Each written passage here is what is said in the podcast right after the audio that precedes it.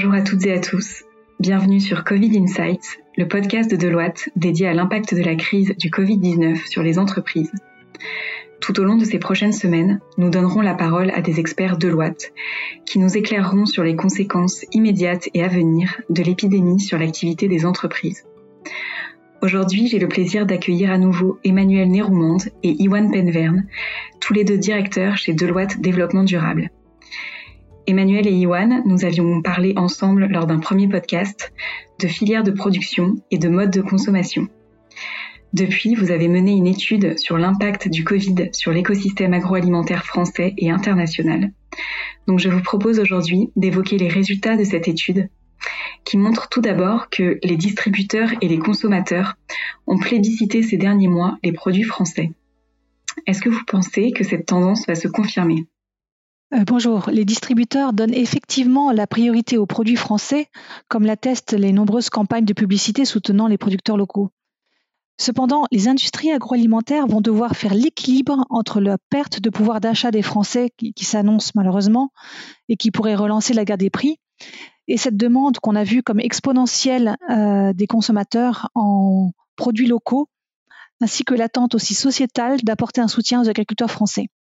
Donc à court terme, après épuisement des stocks de marchandises françaises qui ont été faits pendant ces derniers mois, et suite à la reprise des marchés internationaux, les importations pourraient reprendre de plus belle mais on pense qu'à moyen et long terme, elles seront remises en question et que des politiques fortes pourraient être mises en place pour favoriser l'approvisionnement en produits locaux ainsi que des stratégies euh, de positionnement d'entreprise. Et donc, on verrait petit à petit, voire peut-être même significativement, se réduire la part des importations. Merci. Alors, quelles sont les autres grandes tendances durables qui se dessinent aujourd'hui d'après votre étude? Bah, il y en a trois qu'on aimerait partager avec vous aujourd'hui. Tout d'abord, c'est un nouveau lien probablement entre ville et, campagne. Euh, on a beaucoup entendu parler du, du succès des circuits courts euh, dans cette période de crise et nous pensons que ce succès aura des effets euh, de long terme. 47% des Français aujourd'hui affirment préférer les produits locaux, 66% considèrent que les agriculteurs ne sont pas suffisamment rémunérés. donc il y a sans doute ce, lien entre les consommateurs et leurs agriculteurs qui va pouvoir euh, se, se, retisser, se renforcer probablement à l'issue de cette période de crise. Et puis il y a aussi euh, une prise de conscience de la, de la fragilité euh, de ce système économique mondialisé qui, qui, a abouti pour la première fois depuis longtemps au renouveau de cette notion de souveraineté alimentaire au plus haut niveau de l'État. Ça faisait longtemps qu'on n'avait pas entendu parler de, de souveraineté alimentaire, mais ça y est, on, en reparle, la notion est requestionnée, euh, la priorité est, invoquée, donc ça, pour nous, c'est définitivement une conséquence, une tendance forte qui, restera. deuxième point, Emmanuel en a un, peu parlé, euh, pensons que l'origine du produit va prendre une place encore plus importante. On a des nouveaux chiffres sur l'orientation d'achat des Français euh, qui veulent favoriser à 45% les produits locaux, à 39% le made in France, à 29% le, bio. Euh, donc, euh, dans cette phase de, post-confinement, on a vraiment le sentiment, et les, chiffres le montrent, que des consommateurs veulent et, comptent adopter une, consommation euh, plus responsable. Il y a 80% des consommateurs interrogés là qui estiment qu'ils adopteront une consommation plus responsable.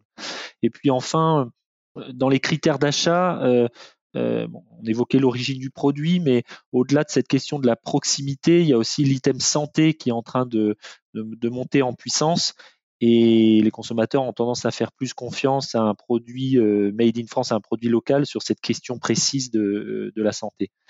Euh, ensuite, la troisième tendance forte qu'on identifie, euh, c'est l'importance de ces valeurs d'engagement et de solidarité euh, qui pourront être placées au cœur de la stratégie des entreprises de l'agroalimentaire. il faudra sans doute renouveler la promesse consommateur, qu'elle soit porteuse de confiance, de sécurité, de, santé, en allant au-delà des, promesses de, bio ou de circuit court. Il y a une vraie attente en, matière de sécurité et de santé, comme on l'a dit. Et ça passe notamment euh, cette question de la confiance par une intensification de la traçabilité grâce aux nouvelles solutions de, codage, de, monitoring euh, suivi des engagements. ça passe aussi par des outils digitaux qui seront déployés au, niveau des, agriculteurs. Donc nous pensons vraiment que cette crise va encourager cette, digitalisation de l'agriculture. Puis dernier point, mais qui, qui encourage, enfin qui participe de cette, euh, volonté d'engagement et de solidarité des acteurs de l'agroalimentaire, euh, c'est la, carte de la certification euh, qui, à notre sens, va être encore poussée un cran plus loin pour affirmer haut et fort l'exigence de sécurité alimentaire. Alors il y a quelques semaines, l'Europe a annoncé son Green Deal. Est-ce que pour vous, c'est l'opportunité de repenser nos modèles alimentaires? Alors le Green Deal ou Pacte vert pour l'Europe, c'est initialement 500 milliards d'euros euh, qui seraient investis par la Commission européenne sur 10 ans sur toutes les filières pour contribuer à diminuer le changement climatique et l'impact sur l'environnement. C'est donc euh, un investissement conséquent qui doit d'ailleurs faire effet de levier pour 1000 euh, milliards d'euros sur 10 ans pour transformer les secteurs clés euh, au niveau européen, dont euh, l'agriculture et l'agroalimentaire en font partie. Et ce, Green Deal, euh, qui a été formalisé il y a quelques semaines en ce qui concerne l'aspect agroalimentaire, doit permettre cette transformation dans la stratégie de la ferme à la table hein, qui, est sortie donc il y a quelques temps, euh, on voit se dessiner quatre objectifs principaux.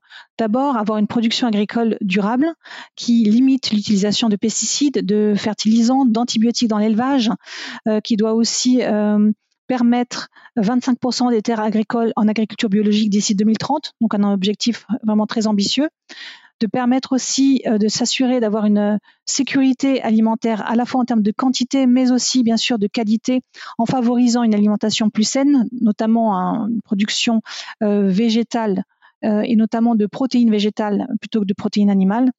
Une consommation durable avec des prix qui soient abordables pour tous en ce qui concerne une alimentation de qualité, avec un étiquetage de produits alimentaires durables qui serait harmonisé au niveau européen. Et enfin, le quatrième point, le gaspillage alimentaire qui, euh, comme on le sait, a un impact très fort sur la durabilité euh, de, la chaîne d'approvisionnement, puisque 50% de pertes sont faites euh, du champ à l'assiette. Ce qui, est, ce qui est conséquent en termes d'empreinte écologique. Et donc l'idée est de mieux quantifier ce gaspillage, mieux le suivre et mettre en place des mesures pour le diminuer. Donc cette, cette initiative européenne va être un moteur très fort dans la transformation euh, dans les années à venir.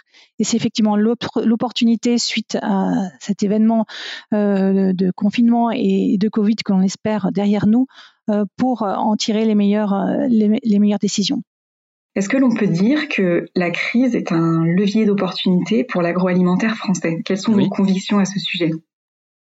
Alors effectivement, on a des convictions au sein de l'équipe euh, de, loi de développement durable, euh, puisqu'on pousse ces sujets de, transformation du, modèle euh, agroalimentaire. Et nous pensons tous là que la, crise du Covid-19, c'est aussi l'occasion de remettre à plat certains modes de fonctionnement. On a trois convictions fortes.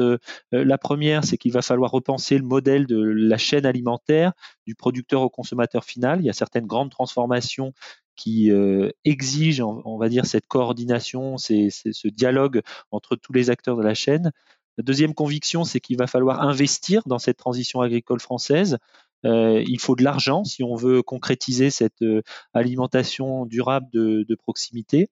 Et puis le troisième point, euh, c'est un volet plus social, euh, c'est notre volonté de euh, d'accompagner la démocratisation du droit de manger mieux. Il ne s'agit pas que, euh, en fait, que le, manger sain soit réservé à quelques happy few. Donc, euh, c'est le combat contre les inégalités alimentaires. Pour dire quelques mots du, de ce premier point, de cette première conviction, la nécessité de repenser le modèle de chaîne alimentaire, en, fait, ce, travail doit être fait à, bah, chacune des, étapes de la chaîne, accompagner les agriculteurs euh, euh, en début de chaîne dans la transition et faire face à la crise des vocations. Euh, à l'échelle des industriels, c'est repenser le partage de la valeur, la qualité des recettes dans certains cas. Sur la logistique, là aussi, il y a un gros travail à faire pour justement construire ce nouveau réseau au plus près des métropoles. Et puis d'un point de vue euh, euh, du point de vue de la distribution, c'est répondre à l'exigence grandissante de transparence, à la demande d'un retour à une consommation euh, utile. Et, enfin, si pour parler des consommateurs, en fait, c'est répondre à cette attente de qualité des consommateurs, mais, sous contrainte, parce que le, pouvoir d'achat est, fragilisé et sera fragilisé par la crise que nous venons de vivre. Donc voilà les convictions que nous portons pour la transformation des différentes étapes de la chaîne alimentaire. Alors, le changement, c'est aussi beaucoup une question de moyens et d'investissement. Alors, comment est-ce que on investit dans la transition euh, agricole française aujourd'hui? Oui, on a parlé de l'investissement de l'Union européenne, mais si on souhaite faire de l'agriculture française le fer de lance d'une alimentation durable et de proximité, comme on en a euh, décrit les contours jusqu'à maintenant, des investissements conséquents seront nécessaires car il y a une vraie transition agricole en profondeur à mener. Euh, sur deux fronts euh, essentiellement. D'abord, effectivement, le juste prix et défendre le pouvoir de vivre des agriculteurs.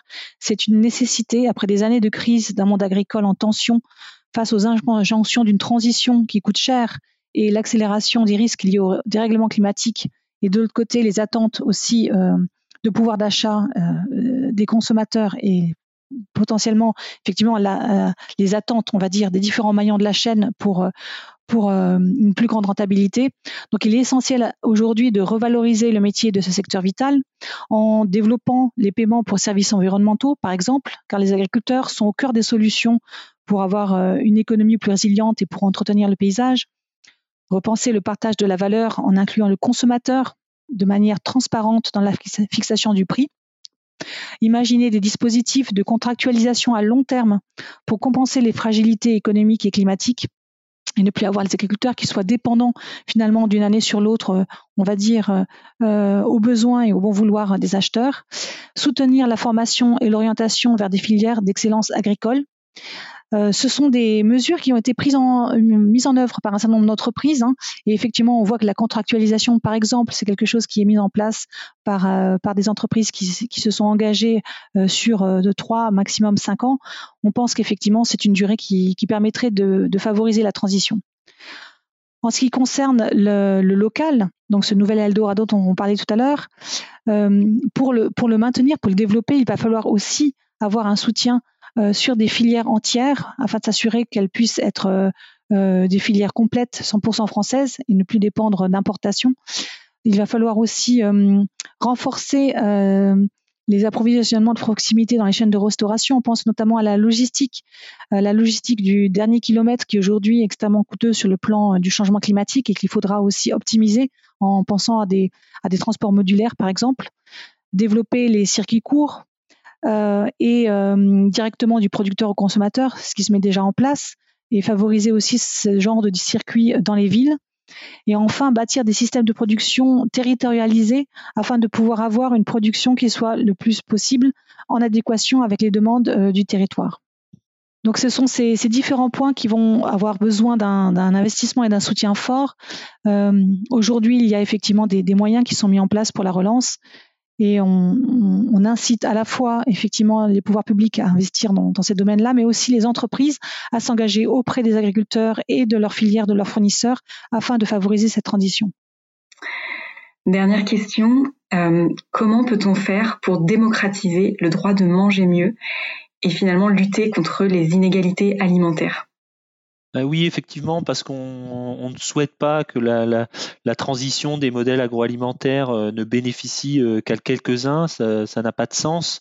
Donc, euh, pour, lutter contre ce, phénomène, en fait, il y a un devoir de, pédagogie. Il faut profiter de cette crise pour repenser, pour encourager des modes de consommation plus vertueux. Bien sûr, on l'a dit, c'est renforcer l'accès à une information fiable, transparente pour les consommateurs pour qu'ils puissent euh, s'y retrouver dans la jungle des labels et des certifications. Mais c'est aussi encourager une évolution du régime alimentaire en diminuant euh, la part des féculents, des produits carnés au profit des fruits et légumes. Ça, c'est un des enseignements de l'étude, notamment HIT Lancet, euh, qui a été publiée il y a maintenant quelques mois et qui insistait sur le rôle clé de la, diversification du régime alimentaire pour répondre aux enjeux environnementaux de, la transition euh, agricole. Et puis aussi, c'est le, bon pour tous, c'est la question euh, du prix, bien sûr. Euh, nous, notre sentiment, c'est qu'il faudrait pouvoir, dans la distribution notamment, cibler les promotions sur les produits alimentaires qui intègrent des engagements en matière de soutien à la transition agricole, de lutte, de lutte contre la crise climatique.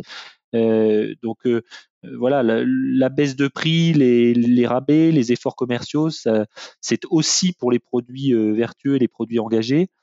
Et puis enfin, c'est un point de vigilance quand on parle du droit au, manger mieux, puisqu'on a beaucoup parlé euh, dans ce podcast euh, de la France et puis globalement des marchés occidentaux. Euh, mais avec la crise du Covid, il y a une crise économique mondiale qui se dessine. Et il va falloir organiser la solidarité alimentaire, éviter un, un repli territorial. et donc sans doute accompagner les pays les plus importateurs dans des stratégies de résilience. Donc il va falloir articuler euh, nos engagements euh, en France et des engagements à l'international. Eh bien, merci beaucoup à tous les deux, Emmanuel et Iwan, pour euh, ces éclairages sur l'impact du Covid-19 sur l'agroalimentaire français. Et merci à tous d'avoir suivi ce nouvel épisode de Covid Insights. À très bientôt.